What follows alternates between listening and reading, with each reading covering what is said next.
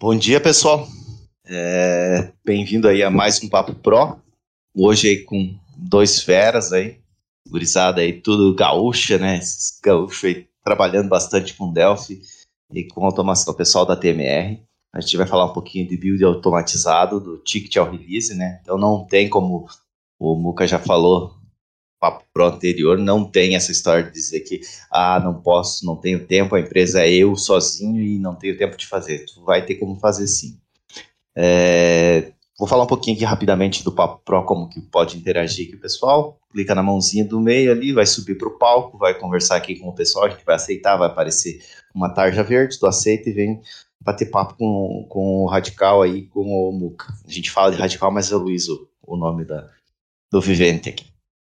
É, lembrando de manter os microfones fechados, né, para que não atrapalhe o coleguinha do lado. Quem não, não quiser vir aqui ao palco, então pode aproveitar ali o canal Papo Pro e, ou trazer suas sugestões, trazer suas dúvidas, ou até mesmo corrigir, porque a gente não, não sabe tudo que a gente está tá vindo expor as nossas, os nossos dia a dia, nosso trabalho que a gente faz aqui. Então, seja bem-vindo aí, Muca e Luiz, se apresentem. Quem não conhece o Muca, então, não não não tá na Terra e não programa em Delphi, né, Muca? Mas o Radical aí se apresente a todos aí. Um abraço. Vamos lá. Fala, pessoal. E aí? Começar lá, aqui então, Muca? Vai lá. É, sou Radical Luiz, é meu nome, mas pode me chamar de Radical. É um apelido antigo aí das, das antigas. É, trabalho com Delphi já há bastante tempo, já, mais de 10 anos, nem lembro mais, na verdade. É, já conheço o Muca também há bastante tempo, já há mais de 10 anos também.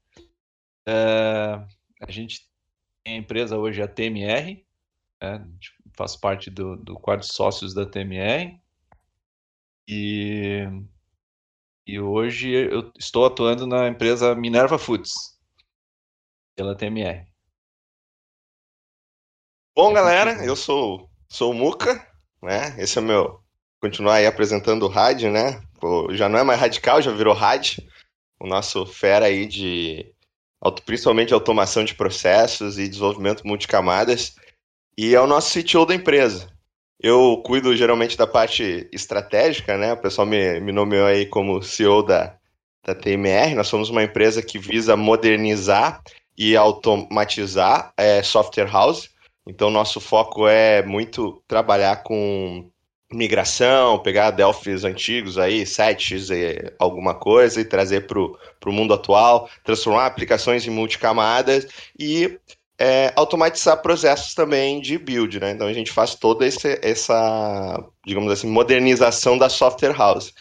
Eu tô aí também há muitos anos, conheço o RAD desde, caras, não, já tinha é. passado desde 2000 e, desde 2007, né? Então. Parem de mentir, é. vocês falaram 10 anos aí, mas vocês são mais velhos que isso. Dois estão é só ser. É mais. Não, é mais. 10 é mais anos, a TMR tem 5 praticamente, cara. A gente tá junto aí há muito tempo. E aí, quando a gente quando, vamos dizer assim, eu idealizei a, a TMR, né? Surgiu aí a oportunidade de montar um negócio chamei o Tatu para ser meu, meu parceiro, porque eu precisava de alguém mais, alguém sério para coordenar a empresa. Eu sempre digo, senão eu já tinha torrado ela né, em festa. Né? Então eu precisava de alguém sério aí para me ajudar, que era o Tatu. E a gente precisava de alguém para trabalhar, né? Alguém que realmente conhecesse de processo, conhecesse de negócio, automação. E aí chamamos o Raj, né, para fazer parceria. Então ele virou o nosso CTO da empresa. E é ele que dá o foco aí na, na tecnologia. Então hoje, é, quando a Júlia, a, a Juliana convidou aí para participar de mais um Papo Pro, e ela pediu, bah, e aí, qual, é, qual vai ser o assunto? E pegando o gancho do, do dia do ACBR, pensamos, né, vamos, pô, vamos falar um pouco sobre automação de processo, sei que já, já tem outras palestras, já o pessoal já comenta, mas ainda é algo que é, muita gente diz, ainda estou longe disso, né? ainda estou longe de automatizar o meu, meu processo. Então a ideia é justamente de desmistificar isso para quem ainda não tem seus processos automatizados e acha que é um, algo difícil. Né? Então a gente vai dar aí um, um roteirinho. Hoje a gente só vai falar mesmo é, quais são as ferramentas que dá para usar, quanto tempo leva para fazer, o que, que mais ou menos precisa conhecer ou estudar. E quem tiver realmente interesse em saber, quiser saber bem o beabá de tudo isso, como é que funciona, como é que faz, aí lá no, no dia do ACBR, eu e o Rádio vamos estar apresentando aí toda, a, toda uma esteira é, de, de, de, processo, de processo, né? Toda uma esteira de build do ticket, desde a chegada do ticket até a geração do release. Então, mostrando como é que faz a implementação, como é que configura tudo. Então, mas isso vai ser lá para o dia do ACBR, a parte né, onde nós vamos mostrar o código, os arquivos, como é que configura. Hoje a gente vai falar da importância, quais são as ferramentas e por que você realmente precisa disso. Se você. Ontem eu até estava numa mentoria com o Kelver e o Risato participou e, inclusive, foi sobre o mesmo assunto, foi sobre automação também. No caso, falando sobre, sobre Jenkins. E aí eu brinquei, né, que a gente aprende de noite para aplicar no outro dia de manhã. Então, e ontem um, um, um dos nossos colegas comentou que ele ainda estava muito longe disso. E aqui que vem a jogadinha. Cara, se vocês têm, se vocês são desenvolvedores, uma pessoa desenvolvendo mesmo, é, vocês têm uma software house, vocês não estão longe disso, porque o principal artefato que vocês precisam é do fonte. Né? Tendo código fonte, vocês podem automatizar todo o processo, tudo aquilo que vocês fazem na mão, vocês podem é, fazer isso de forma é, automática, né? Compilou, deu um commit e é, tá lá pronto. Quer dizer então que agora a gente só escreve o código, é isso? Se vira o build, é isso? Exatamente, só dá o commit lá e vai embora. Ah, bom. O que, o que acontece muitas vezes é aquele carinha, né? Trabalha sozinho e aí todos os builds são gerados da máquina dele. Se ele não, não, não abrir o Delphi dele lá, não compilar, não mudar a versão na mão lá, alguma coisa acontecer é, que dependa dele mesmo, né? É, não vai sair aquela versão ou vai sair versão com faltando fonte ou alguma coisa assim, né? A ideia é que, cara, mesmo que tu trabalhe sozinho, monta uma esteira que vai facilitar a tua vida, vai organizar a tu, tua distribuição de, de executáveis, vai, vai, vai melhorar. Boa. Então é, então é a mágica, então eu até postei no canal, então é a mágica ali do negócio, tem que ter o cara lá para fazer isso. E é, que a gente pessoal... pode automatizar isso, Muca? Fala aí. Vamos lá, né? tem a famosa o, o papel, né? Eu tenho, hoje a gente tem já um papel bem consolidado que é o Scrum Master, temos o desenvolvedor, temos o analista e tem o cara do build, né? Que é quase que nem a menina do café, né? O cara do build. Então quando Nossa, o cara do build, é... um comentário que te atrapalhando agora, para pegar no embalo, lá na, eu lembro que lá na empresa lá eles falam o Jonkins, né? O Joker. É o carinha que fica clicando o botão lá para dar o build, mas continue, segue, segue. Então, o cara do build é o cara que é, aperta o botão, gera na máquina dele, coloca o executável na máquina lá onde o pessoal vai testar, então ele virou. É, ele tem, vamos dizer assim, no organograma da empresa existe lá a função cara do build. E aí vocês. Eu acho que, como diz o Kelvin, né? Isso eu não lembro se é o Kelvin que isso só acontece na Chechênia, né? É o Túlio que fala. É, que quando o cara do build sai de férias, o que, que ele faz? Ele pega o caderninho e diz aqui, ó, tá aqui a sequência que vocês têm que fazer, ó.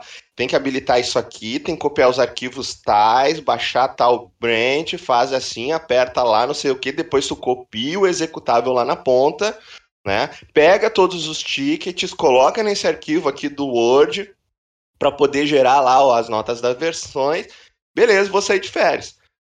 Dá dois dias o cara tá na praia, precisa gerar um build de emergência. Quem é que tem que te sair da, da, das férias?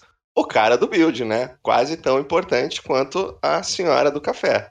Bom, e o que, que a gente precisa para isso? Vamos lá. Eu gosto de, como eu gosto muito de processos ágeis, então eu começo sempre pela, pela ferramenta onde a gente vai colocar os tickets, tá? Então é legal que tenha uma certa integração entre o, a ferramenta que vai gerar o build com uma ferramenta de ticket, até para a gente poder ter um rastreamento.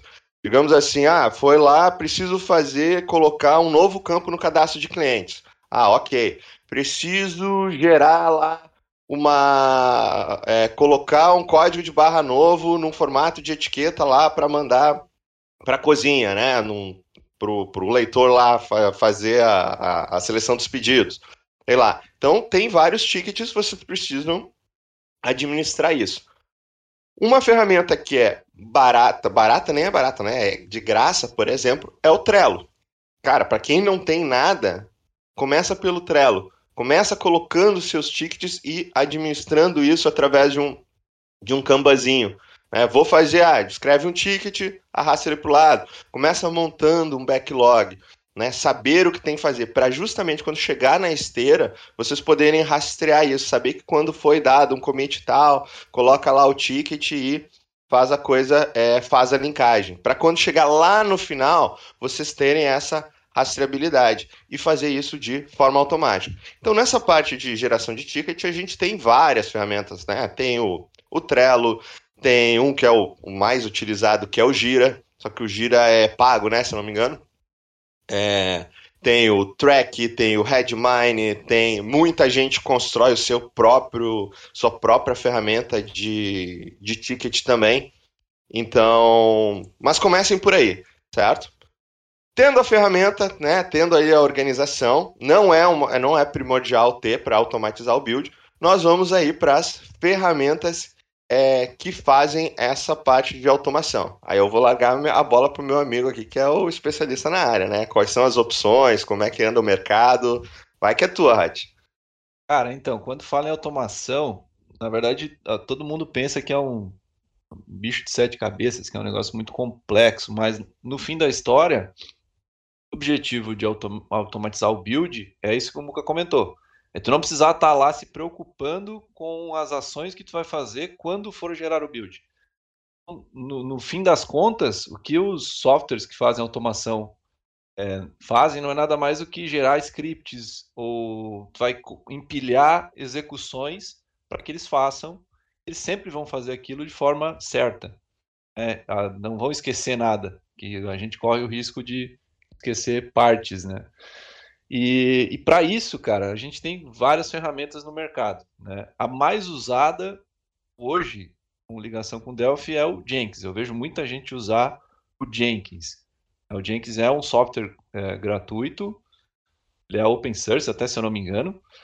Uh, e ele, uh, você vai ligando plugins nele para facilitar a vida. Ah, quero fazer o, eles chamam de pipeline. Né? Pipeline, quando você ouve pipeline, quer dizer que é um, é uma sequência de ações que serão feitas até chegar no build lá, no, no executável, na distribuição. Então você pode fazer o build, pode fazer um pré-build. Ah, eu tenho que fazer coisas antes de dar o build. Tem que, o que, que eu faço enquanto eu estou dando esse build, né? Enquanto eu estou buildando. Ah, eu vou buildar, vou, vou dar build nesses executáveis aqui, esses projetos, né, no caso. É, depois eu posso passar por testes automatizados, testes unitários, testes de integração, eu posso mandar ele executar tudo isso. No final, eu posso até pedir para ele fazer um deploy dessa minha aplicação em algum lugar que vai ser distribuído para os meus clientes. É, então, então, falando em, em, ferramentas, tem o Jenkins, o GitLab também é muito bom, faz também tudo isso, tá? É, até, na minha opinião, ele é mais prático, é mais fácil do que o Jenkins. A diferença é que o Jenkins, como, como é aberto e tem muito plugin, é, você vai ligando plugins nele e vai, vai, vai deixando ele mais do teu, do teu jeito. Mas o GitLab já é uma ferramenta mais pronta, né? tem, tem uma interface que é padrão, então é, vai ser sempre a mesma coisa. Eu vou ter os meus projetos aqui, o Muca vai ter os projetos dele lá. Provavelmente a gente vai ter é, é, os projetos dentro do GitLab separados, mas a interface toda é a mesma, né? Se eu for mexer amanhã nos projetos do Muca, eu vou conseguir saber o que está acontecendo lá também. É, tinha um, não sei como é que tá, team, o Team City, acho que se não me engano, já usei. E assim, tem, tem gente também que faz esse build aí, que vai lá, faz um programa que gera o build, que, que roda os executáveis, né, testa. Também, cara, tudo tá valendo. Na verdade, o que interessa é, é tu montar um fluxo automatizado do teu processo. Então, esse que é o, que é o, que é o grande, a grande jogada. Né?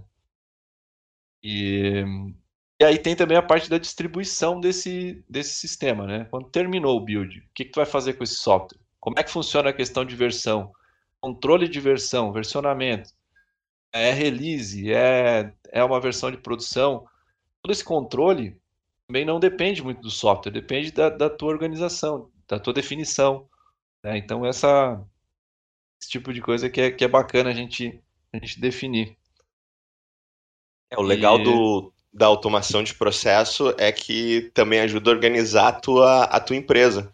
Né? É onde tu estabelecer os passos a passo do, de como vai funcionar esse fluxo.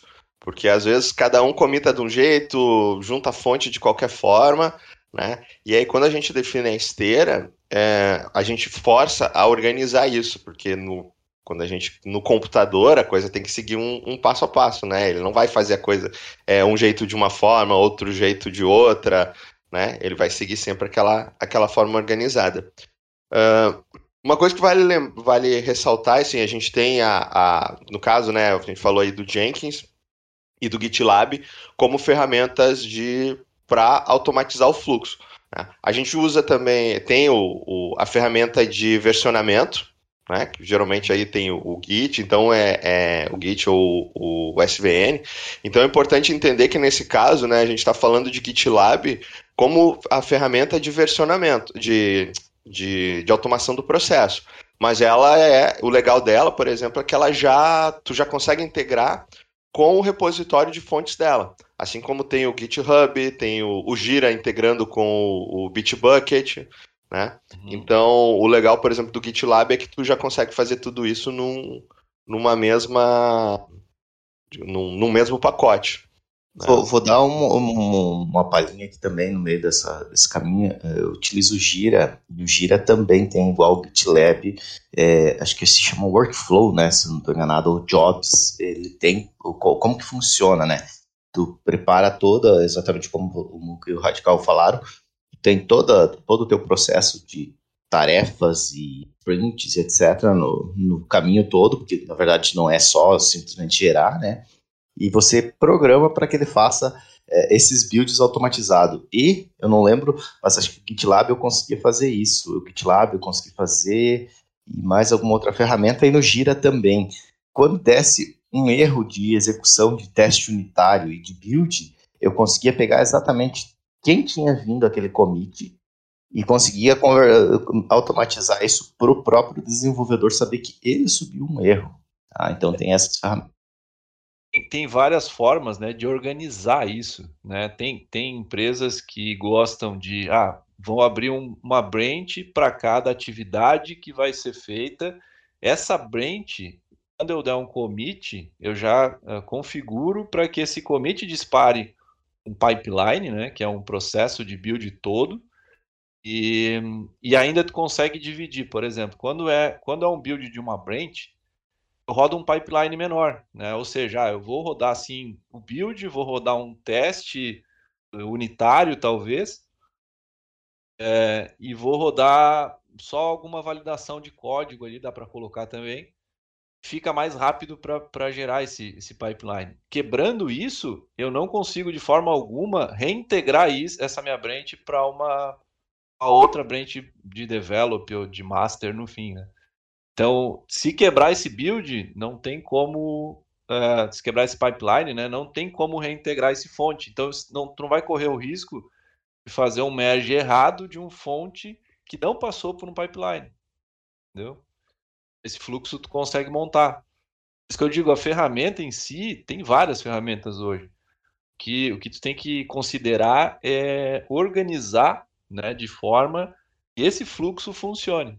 Ou seja, ah, vou, vou abrir, vou começar uma atividade, abrir uma branch para mim. Faço minha alteração, né? Vou, quando eu der um commit, já dispara lá um pipeline, eu vou lá e acompanho. Não passou no teste, né? Como o Julio Mar comentou, não passou, quebrou o build mesmo.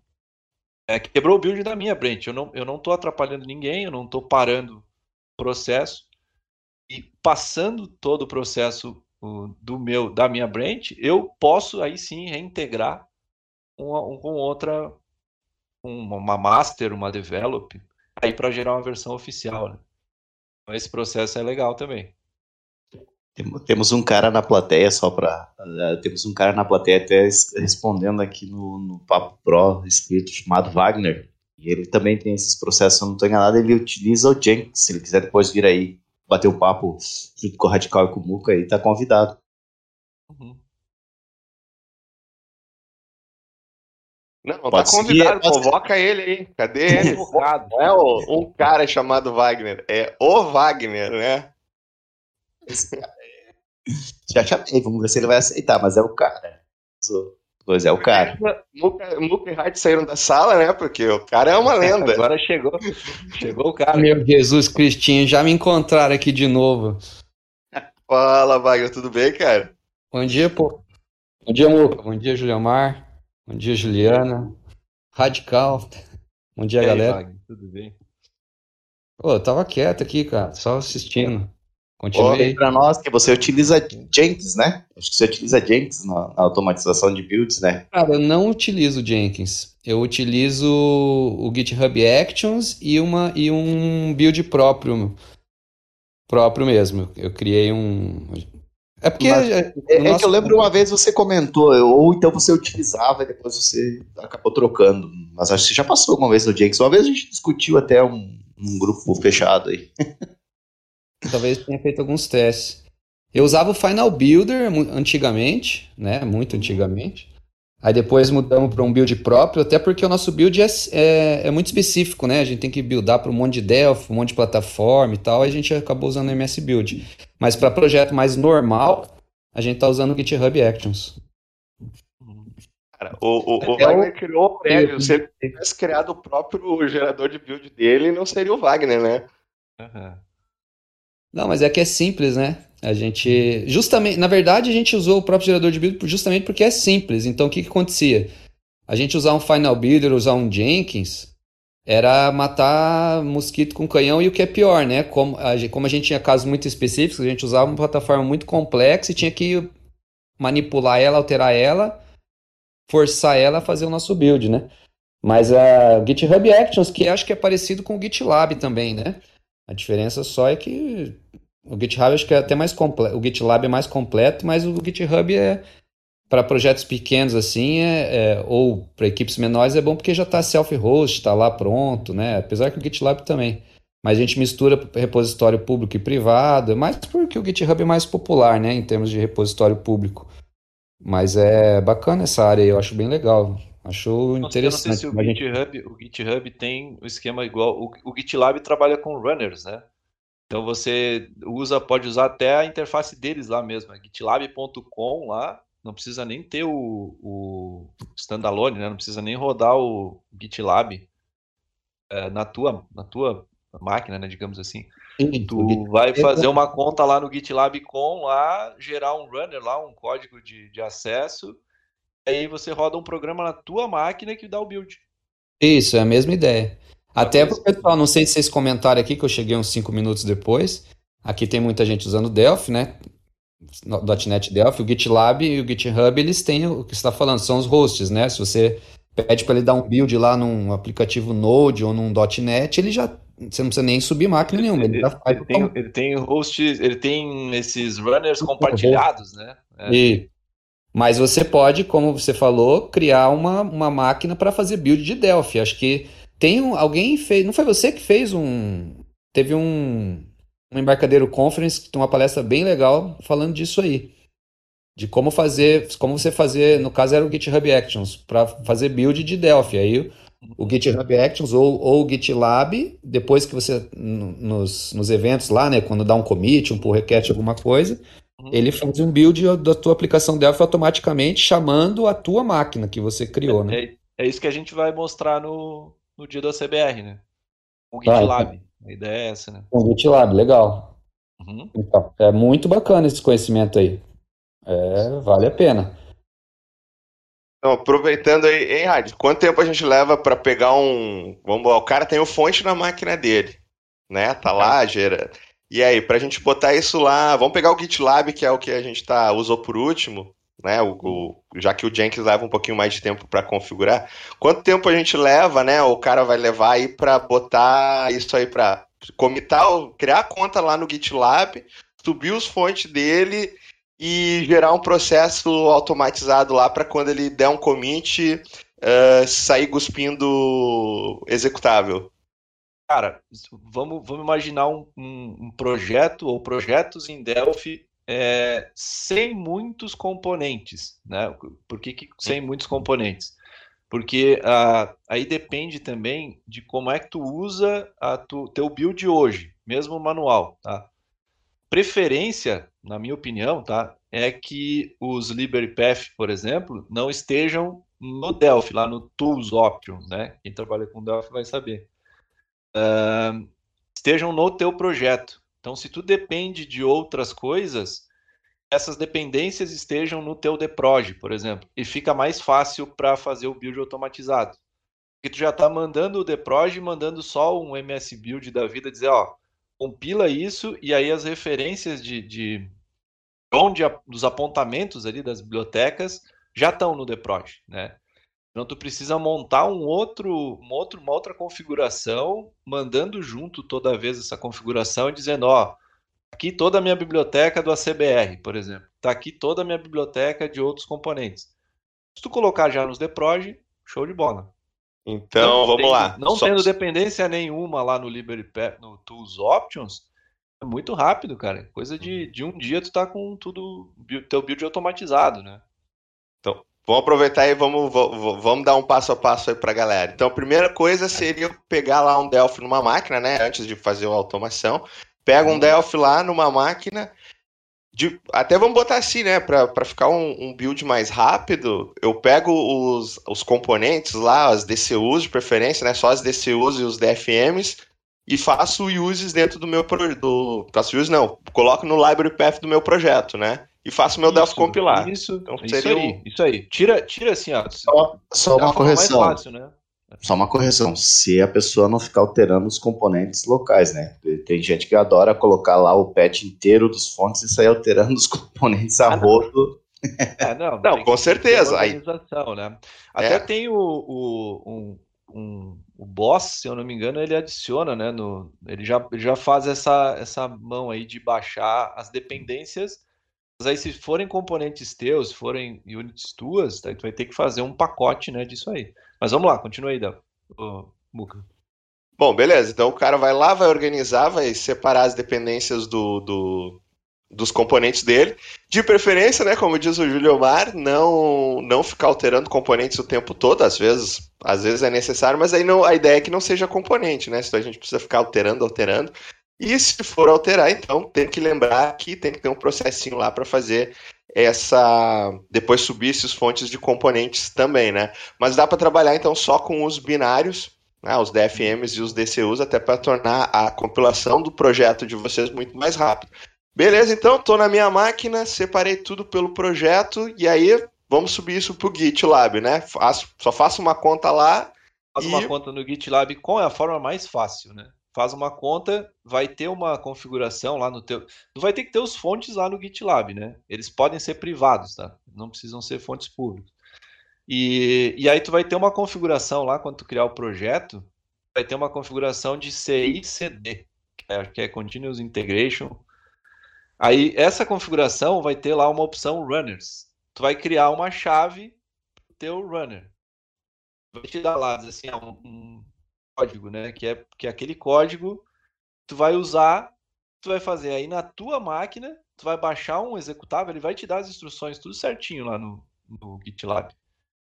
Vai baixar esse executável e, e vai rodar esse executável na tua máquina. Ele vai te pedir qual é a chave, né? ele vai criar para ti um runner.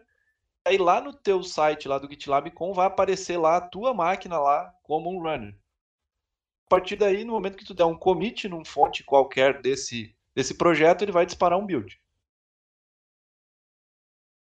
E aí, e, e o melhor de tudo é que eu não preciso ter um Delphi é, instalado na máquina, né? Propriamente dito. Eu posso. E claro, eu preciso ter uma licença de Delphi para poder pegar os, o executável, os fontes dele, mas a máquina, que é onde vai rodar, a gente vai fazer a compilação, não precisa de uma licença Delphi a gente só é, a embarcadeiro não cobra essa licença. Eu posso pegar só as pastas lá de do Delphi, né? Tem uma estrutura de, de diretórios que a gente precisa para montar essa máquina, mas o melhor de tudo é que isso não conta como um, uma máquina. É, com uma licença.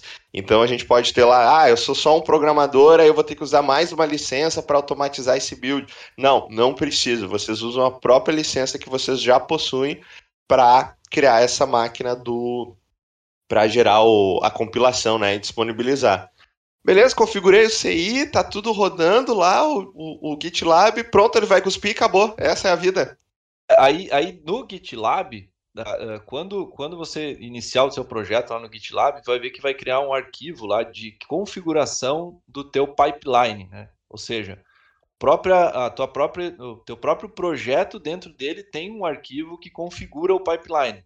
O que é o configurar o pipeline? É que tu vai colocar lá, ah, eu quero fazer um build. Uma das etapas é build. O que, que eu faço nesse build? Ah, o build vai chamar um, sei lá, um, um, ponto bate da minha máquina, tá? Ele vai, ele vai executar mesmo na tua máquina aquele ponto bate lá que tu definir. Ou, ou então ele vai rodar uh, um teste, né? Ele vai mandar rodar um teste na minha máquina. Tudo, tu, toda a configuração que tu for fazer naquele arquivo, quando tu usar o runner, na verdade ele vai rodar na máquina que está rodando aquele runner. Então lá no, no site lá do GitLab, parece que ele está rodando lá, né?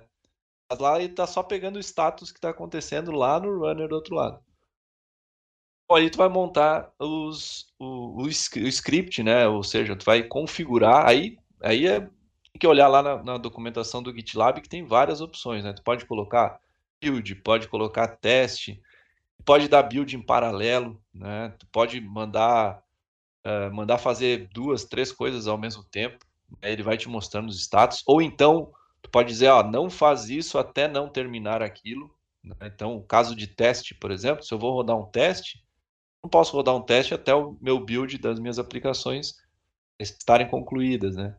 Então, são, são etapas que tu monta, né? aí tem que seguir a documentação lá do, do GitLab mesmo. A gente está falando de GitLab aqui, né? Mas tem outras opções, né? É, segue a documentação, monta o teu pipeline, no final tu vai ter lá um, um artefato, né? Que é um executável ou um zip, ou aí tu vai definir o que, que tu quer de saída, né? E essa saída vai ser a tua versão, a versão do teu sistema. E aí tem casos até onde tu pode automatizar essa parte também, mas aí é um outro caso, né, onde tu vai automatizar a distribuição desse aplicativo. Mas aqui a gente está falando de automatização de build, né? O Márcio Baroni ele chegou a postar um, um Git, um Git GitHub Actions, ele, ele postou um exemplozinho ali no Papo Pro, para quem tiver hoje no, no Papo Pro, pode dar uma, uma conferida, basicamente só um pouquinho, claro, diferente o, o que o, o, o Radical está falando ali, que ele faz no GitLab, mas é o princípio é o mesmo, né? Isso, é, como, como a gente comentou, né, a ferramenta, é, cara, não vou dizer que independe, né, porque tem ferramentas que são mais fáceis de se usar, são mais práticas, mas é como o Wagner comentou, cara, pode fazer a tua também, que vai lá, dá um build e faz o que tu precisa fazer. A, a ideia é que tu automatize, né? Que tu, tu não deixe na mão de uma pessoa que tenha que abrir o Delphi, configurar alguma coisa. Eu ainda já vi casos onde o cara tem que abrir o Delphi, lá no formulário principal, lá botar a versão lá, sempre incrementar uma lá, porque senão não dá, não dá certo, né? E aí o cara esquece de incrementar, aí gera de novo, aí gerou, mandou errado mandou para o cliente, faltou, faltou sincronizar alguma coisa. Então, esse, esse trabalho é que hoje não se, não se sustenta mais, né? não, não tem mais essa necessidade. Certo. Muca, agora você que tem que ir dando aí o, o caminho, que vai, o, o, o passo seguinte aí. Bom, aí é legal também dessa parte do, da automação, né, da, do, na hora do commit, é a gente fazer essa integração com o ticket. Porque na hora. É, porque aí a gente vai ter uma gestão do. Não mais simplesmente olhar lá o log do, do, do Git, né? Do, do Tortoise Git, ver como é que tá. A gente vai ter um, um painel, né? Do, no caso do pipeline lá da esteira, para saber exatamente é, o que aconteceu, qual foi a versão que foi gerada, se vai disponibilizar, fazer, né? A gente usa lá as ferramentas de merge request e fazendo esse link com, por exemplo, com o Trello, tem, tem plugin, né, para linkar então o, o ticket do Trello com o GitLab, e assim como tem, por exemplo, do, do Gira com o Bitbucket, né, que são da, são da mesmas empresas, então é fácil de, de fazer essa, essa junção aí, essa conversação entre eles, uh, a gente consegue ter um artefato lá no final, aonde é possível extrair todos os tickets que foram atendidos e facilmente montar então aí uma nota da versão. Então não tem mais aquela coisa também, vá, junta agora tudo que foi feito na sprint para a gente poder montar um documento para mandar para o cliente o que foi atendido. Aí tem aquele, alguns usam é, as ferramentas de issues, né, para dizer, ó, tem, tem tal e tal bug, foi atendido ou não, né, para o próprio cliente é, acompanhar. Então tudo isso é possível fazer na esteira. E o importante, né, que eu queria comentar com vocês é o tempo que leva para é, montar todo esse processo. Então, é algo que não é complicado. Claro que a primeira vez que alguém for, ah, nunca mexi com automação de processo, nunca mexi com Jenkins, nunca configurei o GitLab, é, não vai ser em uma tarde que vocês provavelmente vão fazer, né? Porque vocês vão ter que aprender lá como é que a ferramenta funciona. Mas sabendo como funciona, vocês veem que é muito rápido de, de automatizar isso, né? De organizar. Talvez leve mais tempo para vocês organizarem os fontes de vocês. E aí já fica aí uma, uma pulguinha aí na, atrás da orelha para vocês começarem essa, essa correria, né? Organizar a máquina de vocês.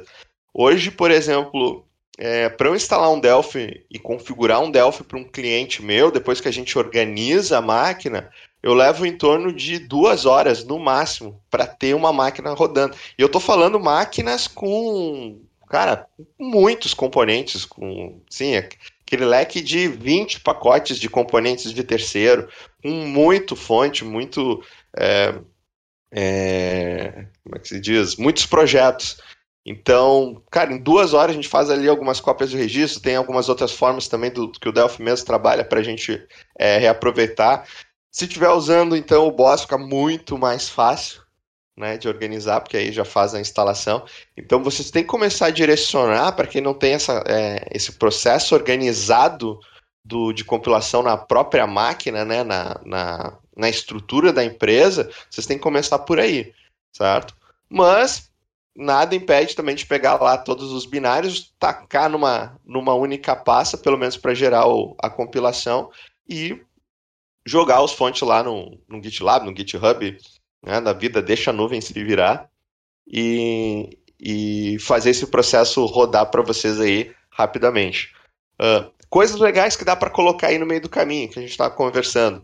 A parte de métricas, então, é possível configurar para que ele rode as ferramentas de métrica dentro do código de vocês.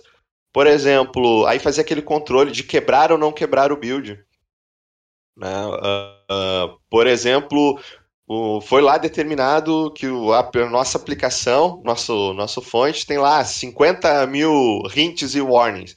Ok, dá para configurar para que a próxima compilação nunca possa ter mais hints e warnings do que a compilação anterior.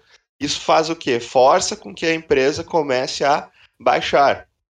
Então, por exemplo, a cada release novo, coloca lá como política da empresa diminuir os hits e warnings. Isso faz com que a gente chama né, a tampa da panela cada vez esteja mais baixa. Então, menos coisas podem entrar, menos problemas vão poder entrar, né? Porque hit warning, se está aparecendo, é problema. Não vem não dizer é? que é coisa, não vem não, dizer não, que é coisa do Delphi lá. O Delphi fica socando esses hints, esses warning aí. Não Esse... é isso. Eu achei que fosse até só para mostrar na tela, deixar colorida a tela ali. Não, não é. A parte de automação de processo, de, de build, é praticamente isso, né? Que a gente falou até agora. Dá para fazer o resto do dia, do dia só falando do, do, das lendas de Hint e Warning, né? Uh, esses dias tá, a gente estava lá no grupo do, do, do Doug de Santa Catarina e alguém colocou lá que queria uma ferramenta para identificar os possíveis vazamentos é, de memória, né? os, os, os AVs. Queria saber alguma ferramenta que pudesse identificar os AV. Acho que a TMS tem alguma coisa nesse sentido, ou, Wagner? Não captei o que, você tinha falado. Ah, o, o, um, um, um programador na comunidade queria, queria varrer a aplicação, os fontes, para identificar possíveis AVs.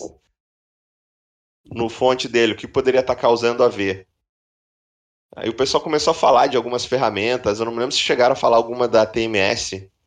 É, tem, é, é para esse tipo de ferramenta, tendo a TMS tem várias, né? Acho que as ferramentas talvez mais indicadas seriam a é, análise de códigos de estático, né? E, e ferramenta de pegar leak.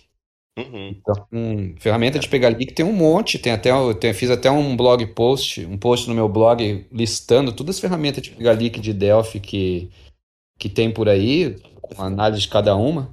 É, para ah. quem trabalha com, com, com servidor, não tem como, né? E essas ferramentas de leak ajudam muito a pegar a AV, porque às vezes você pode alterar a forma que a memória é, é gerenciada e daí dá uma mensagem diferente, aparece e tal. E, pra, e outra ferramenta para pegar AV também é, é, por exemplo, a TMS tem o TMS Fix Insight, tem o Peganza também, acho que o próprio Delphi Architect tem algumas coisas, mas não sei se é completo, para você pegar é, construções no teu código, né? Ele analisa o fonte sem compilar. E aí você acaba pegando construções estranhas no teu fonte, e aí ele, e aí ele, isso ajuda bastante também. É, por exemplo, você cria um constructor create lá e esquece de chamar o, o inherited lá para chamar isso. Às vezes, em 99% dos casos não dá problema, mas às vezes dá. Porque daí um, tem um ancestral que está criando um objeto. Então, essa, essa análise de código estático te diz isso aí, né? Analisa o fonte, ele tem umas 50, 100 regras lá, ele vai dizendo, olha, você criou um constructor sem chamada inherit, esse tipo de coisa. O ATBR, para vocês terem uma ideia, roda o Fix Inside, né? Se eu não estou enganado, até foi através do Wagner aí que a gente teve essa situação é. e o ATBR roda o Fix Inside. Acho que ajudou bastante, né? O Sim. Daniel e o Juliano estavam falando lá. Então, cara, e para quem não quiser, né, não quiser investir ainda, cara, vai para os hits e o warning, né? Que eu acho que seria a primeira, a primeira barreira a, a, a transpassar, né? análise gratuita que tem. Eu sempre brinco, as warnings são as fadinhas, você não pode ignorar ela. Então, ajudando a seguir pelo caminho encantado. Uh, aí o cara quer botar, não, vou botar uma ferramenta aqui de análise de código, não sei o que, e o cara não se preocupa ainda nem com os hints e o warning. Então, na, na automação, a gente pode colocar isso já como uma premissa é, de commit, né? Para subir, para quebra de, de, de build, já fazer esse controle. No Delphi lá, na opção do projeto, tem uma opção lá. Tratar warnings como erros. Se você marcar essa opção toda vez que você dá um build num projeto Delphi, seja na mão ou através da ferramenta automatizada, se tiver warnings, ele vai falhar a compilação. A maioria daqui eu garanto que não vai nem rodar mais a aplicação, né? Então, é... essa, esse tipo de coisa é que, cara, o cara tem que, tem que prestar atenção, né? para poder automatizar da melhor forma possível, né? Não é só, tá, vou automatizar agora, vou resolver todos os meus problemas. Não, não é bem por aí. Vai ajudar o tempo, né? Que vai, que tu vai ganhar, vai ganhar muito tempo automatizando teu processo, ganha tempo para poder melhorar o teu processo. Aí tu começa a ter tempo para ver os hints, para ver os warnings, tu começa a ver isso, né? Começa a perceber e começa a perceber que isso vai te incomodar. Por isso que é bom automatizar o processo. Exatamente. E, ó, subiu o Daniel aí? Não, assim, ó, eu levei um susto agora com essa questão do aí, né, e warnings. E estão me ouvindo bem aí? Estamos, estamos ouvindo. Tá, obrigadão por tudo aí. Oi, Daniel? Oi. Me perdoe te interromper, é que o pessoal que tá pegando aqui o áudio comentou que tá um pouquinho baixo na gravação. Se você puder fa ou tá. falar um pouquinho mais, mais alto, alto, só. Mais alto. Então. Tá ótimo. Tá. Obrigada. Sim, a gente, como a gente usa muito componente aqui, é, acaba tendo os hints dos componentes também, né? Existe uma forma de eu, de eu separar os hints que são os meus hints e os hints e warnings dos componentes? Então, aí entra o que o Muka falou de você e o, e o Radical. Não, você não colocar no, no, no search path do teu Delphi ou do teu projeto os fontes dos componentes. Você coloca os DCUs. Você vai pré-compilar os teus componentes. Né? Geralmente os componentes já eram pra, já deveriam ser instalados assim. Se você está instalando eles manualmente, eles não têm instaladores, você vai fazer o build dos packages, ele vai gerar os DCUs e daí você aponta para os DCUs. E aí não vai gerar hints e warnings mais. É basicamente o que a gente tem no instalador da CBN. Vocês já botaram que tem um opção lá que fica sempre deixa os. X, ele só aponta para o compilado, você não, não vai ficar alterando todo momento, quando tu compilar ele não vai ficar gerando isso novamente para ti. Perfeito, obrigado. É, o, o, Delphi, o Delphi tem o, por isso que o Delphi tem o LibraryPath, se eu não me engano é Browser Path, né? Que é o browser, Exato. sim, aí tu, aí tu aponta para a pasta dos fontes, porque daí quando tu for navegar no teu fonte, tu vai continuar vendo a navegação, tendo a navegação, né? Então, ah, Ctrl clique vai para o lugar do, do, fonte. Mas ele não vai recompilar. Se tiver no LibraryPath, aí ele recompila. Tudo que tiver lá, ele vai lá e opa, eu tenho que recompilar esse cara aqui. Por isso Coloca... que a gente aponta só as bibliotecas, só, só as DCUs, né? É, colocar os fontes dos componentes no LibraryPath é, é o mais fácil, né? Só que é, é ruim por uma série de motivos. Esse dos hints e warnings. Segundo, que a tua compilação vai ficar muito mais lenta, quanto mais componente. Imagine se toda vez que você recompilar a aplicação, você tem que recompilar a CBR inteiro. E, e também, por pela compilação ser mais complexa, às vezes o Delphi às vezes até engasga com mais facilidade. Às vezes dá é mais chance de dar erros na compilação ou faltar memória, esse tipo de coisa. Então, sempre é recomendado colocar o DCU. Uma coisa que eu acho interessante nos, na instalação dos componentes da, da TMS, é, logo que fiz as primeiras vezes e testei, é que ele faz a compilação dos, dos pacotes, gera os pacotes, mas gera o link simbólico. Até eu vi que alguém escreveu alguma coisa lá no grupo do, da, da TMS recente, agora de manhã. Ele gera o link simbólico dentro do BPL, né? Isso, né, Wagner? Fica o BPL numa pasta somente, mas gera-se o link simbólico lá para dentro do, do BPL do Windows para, claro, não ficar adicionando como a gente faz, né? No instalador a gente acaba adicionando no, nas variáveis de ambiente do Delphi, lá no patch a gente adiciona o caminho, que não seria, de certa forma, o correto. A gente até debateu uma vez aqui. É, porque tudo isso começou porque tem limitação, né, na variável de ambiente do path do Windows, né? Aí começa a ficar grande demais, o Windows o Windows é, estraga, né? Quebra totalmente. Mas ali é. O MS, o MS Build já não funciona também, né? Se for muito grande. É, exatamente. E uma, uma, eu lembro que a, o ACBR hoje eu acho que já está tudo, eles vai tudo para uma lib, né? Então tu pode apontar só para aquela lib. Mas tem componentes, tem pacotes que tem muita gente que tem costume de baixar os fontes, porque ele vai lá baixa os fontes, aí tem uma alteraçãozinha, sabe aquela minha alteração, né? Cara, às vezes o cara vai lá e faz a alteração dele no, no componente, e talvez por isso que ele queira sempre recompilar aquele cara. Mas uma sugestão é de que tu crie um, um projeto separado para esse teu componente que largue as, as DCUs uma pasta lib, então, né? E aponte sempre os teus projetos no PDV, o meu sistema, ou o que for, é, aponte para essa lib. Então, antes tu roda os teus projetos para jogar as DCUs para essa lib, né, para essa pasta, e aí tu aponta os teus projetos para ela. Até na automação, tu pode fazer isso. Pode criar projetos que são pré-builds, né, ou seja, vai rodar tudo aquilo antes de rodar o teu build. Ele pode rodar, jogar todas essas DCUs, ou joga, ou copia de um lugar para o outro. Enfim, que a estratégia depende de ti, né? E aí sim tu roda o teu projeto, apontando para essa lib só. E lá no LibraryPath do teu projeto, provavelmente vai ter lá pouquíssimos apontamentos, né? Que vai ser uma pasta de lib, mais alguma biblioteca que tu queira usar, enfim. Uma, uma coisa aqui interessante, a gente até falou, vocês também já devem ter falado, é que também, se possível, se a, a situação lhe permite, não altere direto o componente, faz um helper dele, que é possível em algumas situações, faz um helper, faz essa essa alteração específica e deixa lá prontinho, que você não vai ficar também recompilando todo o projeto, que simplesmente vai utilizar o que já tem ali, né? Sem falar quando saiu a versão nova do componente, né? A briga que é tu manter, ou quando tu for migrar de um Delphi para o outro, tu manter as tuas alterações do componente com as no a nova biblioteca, né? Que tu ou comprou ou precisa atualizar.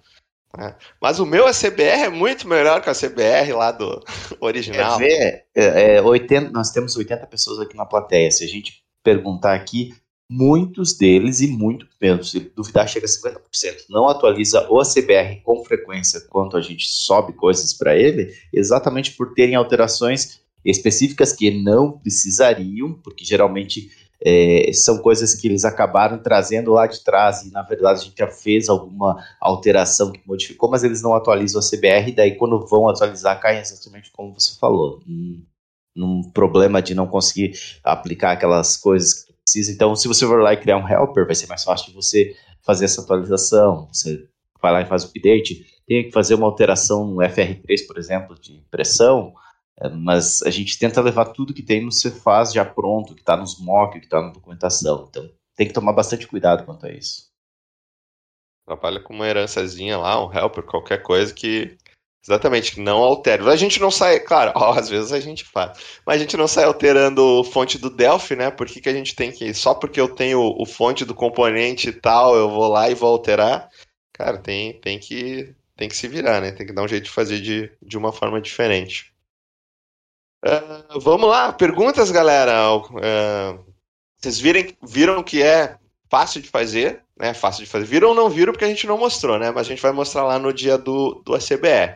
Quem tiver com pressa, quem tiver é, curioso, né? Tem bastante material, pode chamar a gente também para trocar uma ideia, é, não tem problema. E assim, automatizem o processo de vocês, fujam dessa coisa manual. Vocês trabalham assim, eu, fico, eu fico louco que é justamente com, a, com aquela coisa de que a gente trabalha com automação é, para os nossos clientes. Então, a nossa ideia sempre é automatizar o negócio né, do nosso cliente, ir lá e é, diminuir a quantidade de papel que ele imprime, tornar os processos deles mais ágeis, né, fazer com que é, aquela coisa trabalhar na dor do nosso cliente. Mas e as nossas dores? Quem está trabalhando nas nossas dores?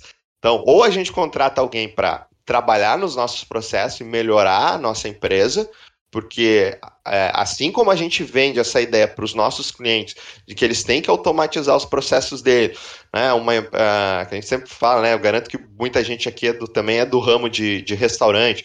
E aí, ah, porque tem que agilizar o atendimento. Quando o cara for lá fazer um pedido lá na mesa, já tem que sair a impressão lá na cozinha.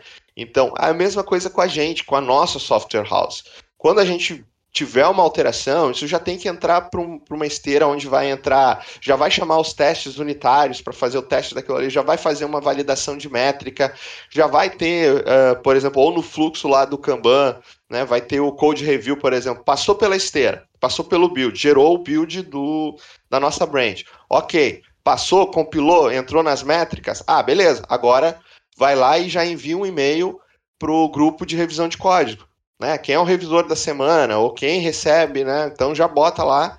É, pode até mover o ticket, né? A partir do momento que o build passou, então ele sai lá né, de desenvolvimento, ou eu mesmo arrasto lá já para revisão de código, mas eu sei que ele já passou por uma série de métricas que estão lá no build. Né? Eu não preciso eu ir lá e rodar e ver, ah, aumentou os hints, não aumentou, ah, quebrou alguma coisa, não quebrou. Deixa aí, Fui lá, mandei, é, dei o meu commit, só controlo para ver, ó, pipeline, ok, 100% compilado, passou. Beleza. Movo meu ticket para o code review, né? ou para o teste. Já passou pelos testes unitários, caso tenha, né? E aí, beleza, aí vai lá para o code review para fazer essa integração com a branch principal, com a branch de, com a branch não se diz como é que chama, não digo com o trunk, mas com o, o é, seria branch, né? Com fork, com fork, é, não tem um outro nome bonitinho, o Raid? Master. Master? Com Master, mas como é que chama? Não, não é um fork, é um branch, é um branch. Uma branch. Ah. No... Do que, que você tá falando? No Git, no Git não tem um nome diferente lá? Não, tu tem uma branch, uma tag, uma. É que o Git, o Git tu pode fazer um pull request, né? Uhum. Que, é, que é aquela história de eu terminei minha alteração, eu vou, eu vou solicitar que, que as minhas alterações voltem para a linha principal, né? Que seria a master ou a develop, né? Uhum. E aí esse pull request, isso é uma coisa interessante também de se fazer no, no, no código e na automatização. É, esse pull request ele precisa passar por aprovações, precisa passar por code review, e se ele não passar, ele não volta. Então o próprio, próprio build lá não vai rodar é, não vai reintegrar aquele fonte se não passou por aprovações, não passou por revisão de código, né? E depende e muito como que a pessoa trabalha, né, Radical? Por causa que às vezes tem pessoas também, aqui, né? se eles trabalham de uma forma ou de outra, por exemplo, no Git. Isso. Pode Por isso que a gente diz assim, ah, não, Build automatizado é só para coisa grande. Não, é para te organizar o teu código, é para te organizar a tua estrutura. Cara, tu pode trabalhar sozinho e fazer um, um, uma automatização de build para facilitar a tua vida. Fazer com que Até... ele incremente versão, fazer com que ele gere os arquivos lá numa pasta X que já está pronto, só tu pegar aquilo e largar para o teu cliente. Então, vai facilitar a tua vida. Né? Uh, e falando de empresa grande, né? Uh, todo mundo vai começar com um projeto pequeno. Então, se vocês são pequenos, a, a, mesmo uma empresa grande, ela vai começar com um projeto do tamanho de vocês. E eu sei que aqui a maioria não são projetos pequenos, a maioria tem componente pra caramba, né? Sei que precisa organizar bastante a, a sua geração. É, com certeza reclamam de que volta toda vez que eu gero uma versão, meu cliente reclama que deu um bug, ou quando eu gero é, alguma é, gera um fonte quebra outro porque alguém não fez o commit ou porque estava com fonte desatualizado. Faltou, então, faltou. Faltou ah, fonte. Faltou feature, é. Ah, faltou feature, faltou fonte. Na minha máquina funciona, na dele não. Então, são algumas coisas que é, a gente vai conseguir deixar é, de que aconteçam, porque vai forçar com que a gente revise o processo, né? Organize tudo. E cada vez a gente vai. E o legal do, do automatizar também é que cada vez eu vou adicionando mais filters ao meu processo para deixar ele melhor. Por exemplo, tá aí legal, a gente automatizou, deixou tudo legal, tá rodando uma esteira.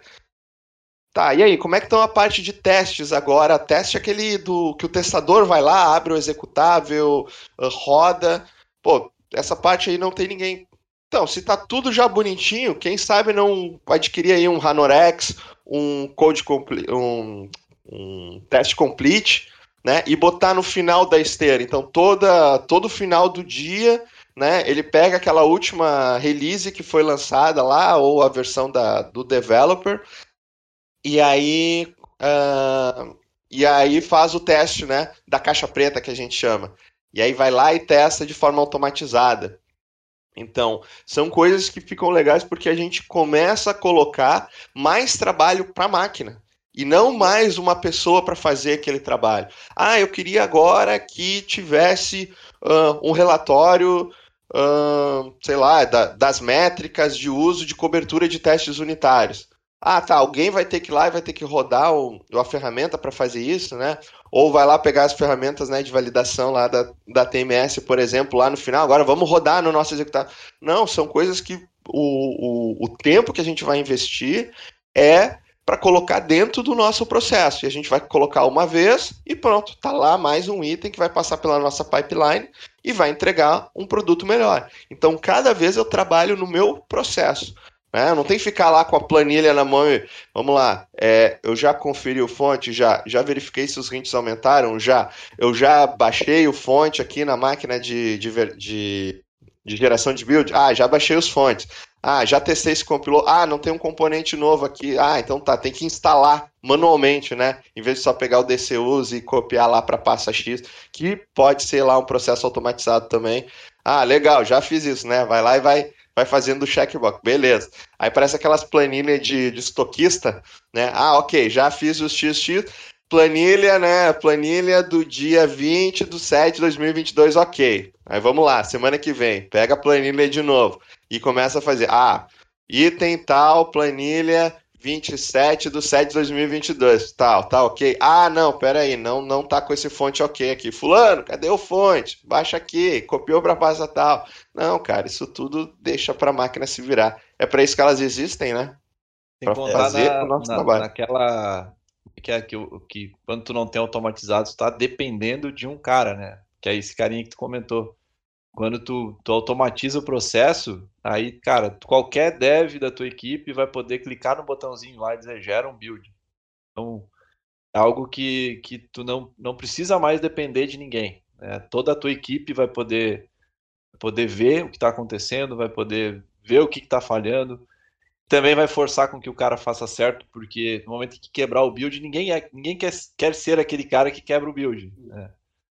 Ninguém quer ser aquele cara que vai lá e fica um, vermelhinho lá, dizendo, opa, fulaninho subiu Tem o culpado, né? todo mundo tá vendo, né? Então, os caras começam a fazer as coisas mais certas, né? E... Uhum. Brincando do, do, do, nosso checklist aí do Muca, nós podemos fazer até um checklist simples aqui.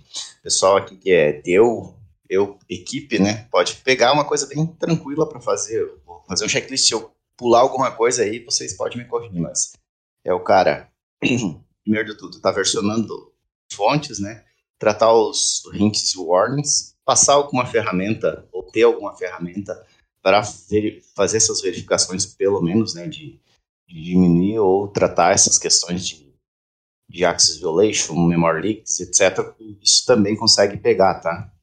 A pessoa programando não se toca e acaba deixando lá. É, automaticamente com a ferramenta, então, de, de versionamento e também de ticks, ele já vai conseguir fazer a automatização do build dele, pegar exatamente essa questão que o Radical falou aí do, do, do Jenks para automatizar esse build, ou outras ferramentas que GitLab tem, GitHub tem, Bitbucket tem. Essas ferramentas já existem. Tratar essa automatização para que compile, cuidar o projeto para que ele dependa o quanto menos de fontes para reconstruir novamente. Então, um fonte uh, mais assertivo, né? E liberar essa compilação a cada vez que o cara fizer um pull request, ou melhor, cada vez que ele subir até, até mesmo um próprio commit dele para liberar na, na, na, máquina da pessoa. Mais ou menos isso daí? Ou eu, eu, ou eu pulei o script aí? O checklist. Acho que é, é isso. Depois lá no dia do, do ACBR vai ter o fonte para download disso. vai ter lá o exemplo para download disso, Muca e Radical.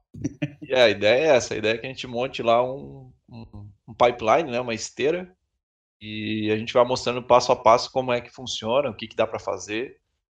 E aí lá a gente vai, vai acabar mostrando como, como é que é mesmo, né? A gente vai mostrar lá no GitLab ou enfim, como é que como é que funciona o processo.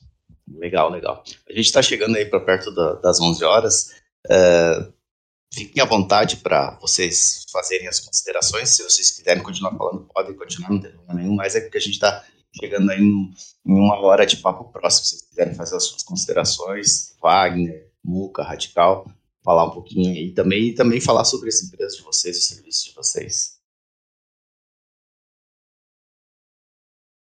Bom, agradecer, né, sempre o convite. Né? A Juliana não convida, ela convoca. então, mas é sempre bom participar.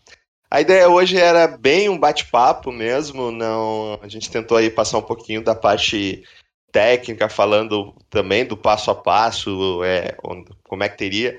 Uh, a gente viu que é um assunto que entra mais na questão de querer fazer do que realmente o como fazer. Né? Não leva tempo para fazer, é só uma questão de organização e a gente sabe que é simples para fazer. Tem, é, tem já muitas receitas de bolo. E a nossa ideia lá do, do dia da CBR, então mostrar para vocês como é que faz. Uh, e dentro desses que a gente vai utilizar lá, já fazendo a propaganda, a gente vai falar um pouco de Jenkins, mas vai, vai focar praticamente no, no GitLab, porque dos, dos últimos testes que a gente fez é o mais simples de fazer. Então, a ideia é que vocês saiam é, dali já tendo o norte e conseguindo fazer é, isso na empresa de vocês, né? Conseguindo automatizar algum processo, é, alguma esteira de build dentro da empresa de vocês, tá? Quem tiver com pressa ou quiser uma ajuda, a TMR está sempre à disposição. Vocês têm meu, meu contato aí, o Raid também deixar o contato dele aí. É, pode incomodar ele, pode incomodar ele mais do que eu também. Uh, e, de novo, é sempre bom o convite tudo que vocês precisarem, a gente está à disposição, podem chamar sem problema nenhum, né? Fora isso, quem tiver no. Se, não, se a gente não aparecer aí em mais algum podcast até lá, é, espero vocês todos lá no dia do ACBR, para a gente trocar uma ideia, conversar, aproveitar o buffet, garanto que vai estar tá muito bom. É, Obrigadão, gente. Grande abraço. Obrigado aí, valeu. Agradecer, bacana o papo. E se quiserem, pode me convidar mais vezes, aí eu aceito. Legal, claro, com certeza. Pode deixar, né? Já, já tô anotando o nome aqui. O Lucas sabe. de tempo em tempo eu apareço lá no. É, daqui a pouco eu pego Não, até fechou. seu WhatsApp para ter aquele acesso mais rápido ainda. Ou ainda, se você estiver na plateia, que nem o Wagner, a gente traz você pro palco, tá tranquilo. Wagner, bora, bora. Beleza, obrigado aí pelo, por me puxar aqui pelo palco aí para participar um pouco. Obrigado a todo mundo aí. É prazer compartilhar aqui o palco com vocês. E fazendo um pequeno merchan, também vou estar na CBR Day lá, falando sobre emissão de documento fiscal na nuvem. E espero que não seja no mesmo horário da palestra do, do Muca, né? Porque daí pelo menos alguém vai assistir a minha, que eu recomendo muito. Esse, esse assunto aí é muito legal, é um assunto que você economiza dinheiro, né? Você automatizar as coisas. E a gente se vê lá e obrigado aí pela, pela companhia, pessoal. Valeu, obrigadão. Agradecer novamente o Wagner pela ao palco, agradecer ao Radical aí pela paciência. Espero que ele tenha arrumado lá o chimarrão para tomar enquanto ele estava falando aí, que deve ter gastado saliva. O Muca, nem falar, o Muca deve estar tá com uma cerveja do lado, ele não está com chimarrão. Agradecer ao Muca. É, agradecer também a Juliana. Agradecer ao pessoal todo do Papo Pro. Convidar todo mundo para o dia da CBR, lembrando, né? Tem aí, procurem nas comunidades que eu sei que tem uns caras aí que não quero falar o nome, Muca deve ter algum voucher de desconto, então procurem ele aí nas comunidades, ele vai ter algum voucher de desconto lá. Uh, venham, uh, lembrando que a gente vai ter aí várias palestras no dia da CBR, a gente vai ter aí é, um hackathon legal, então lembrando as empresas aí que tiverem afim, daqui no dia vai ter, a gente vai ter aí disponível para vocês um pouquinho mais sobre o hackathon, então uh, vai estar tá ali. Lembrando que o Papo Pro, então, é do pessoal do Papo Pro mesmo que patrocina vocês, convidando então quem não está no Papo Pro para vir para o Papo Pro. Convidar também quem não tem meios de pagamento, uh, a gente tem aí soluções de pagamento do, do da PayGo, é, entra em contato com o pessoal do comercial, que o pessoal do comercial vai ajudar vocês de alguma forma. É, enfim, temos uh, também é, algum, uh, acho que a Aline, eu não lembro quem que é do comercial, mas você pode entrar em contato com eles. Lembrando também, a gente tem um canal do Dia da CBR para tirar suas dúvidas. É, enfim, Agradecer a todos. Amanhã a gente tem Papo Pro novamente. Eu só não lembro quem que é que vai estar no Papo. Se a Juliana conseguir me ajudar a lembrar aí, que eu não, não tenho aqui. Sério? Você não lembra quem vai estar no palco amanhã? Parece que é uma equipe, a CBR, aí, sabe? Verdade, verdade. Amanhã é a CBR. Eu, eu, é que assim eu não consegui ler aqui. Mas a gente vai ter aí falando um pouquinho do, do monitor e CBR Lib, qual que é o melhor caminho você tomar aí para a pessoa que não é do Delphi, né? Então, quem não tiver aqui, convide para vir o bate-papo, se não tiver na comunidade, também traz para a nossa comunidade aí. Ju, tem algum aviso paroquial que eu tenha esquecido? Não, é isso agradecer a todo mundo aí, né? Todo, sempre é um show quando vocês aparecem né? Todo mundo é, é sempre agrega muito, muita informação para todo mundo e pedir para o pessoal não deixar de, de, se inscrever, de conhecer pessoalmente todo mundo. Eu, particularmente, vou conhecer todo mundo pessoalmente. Né? Até hoje eu só conheço online, né? Então, vamos todo mundo lá para o dia da CBR. Um abração, bom dia de trabalho a todos. Bom dia.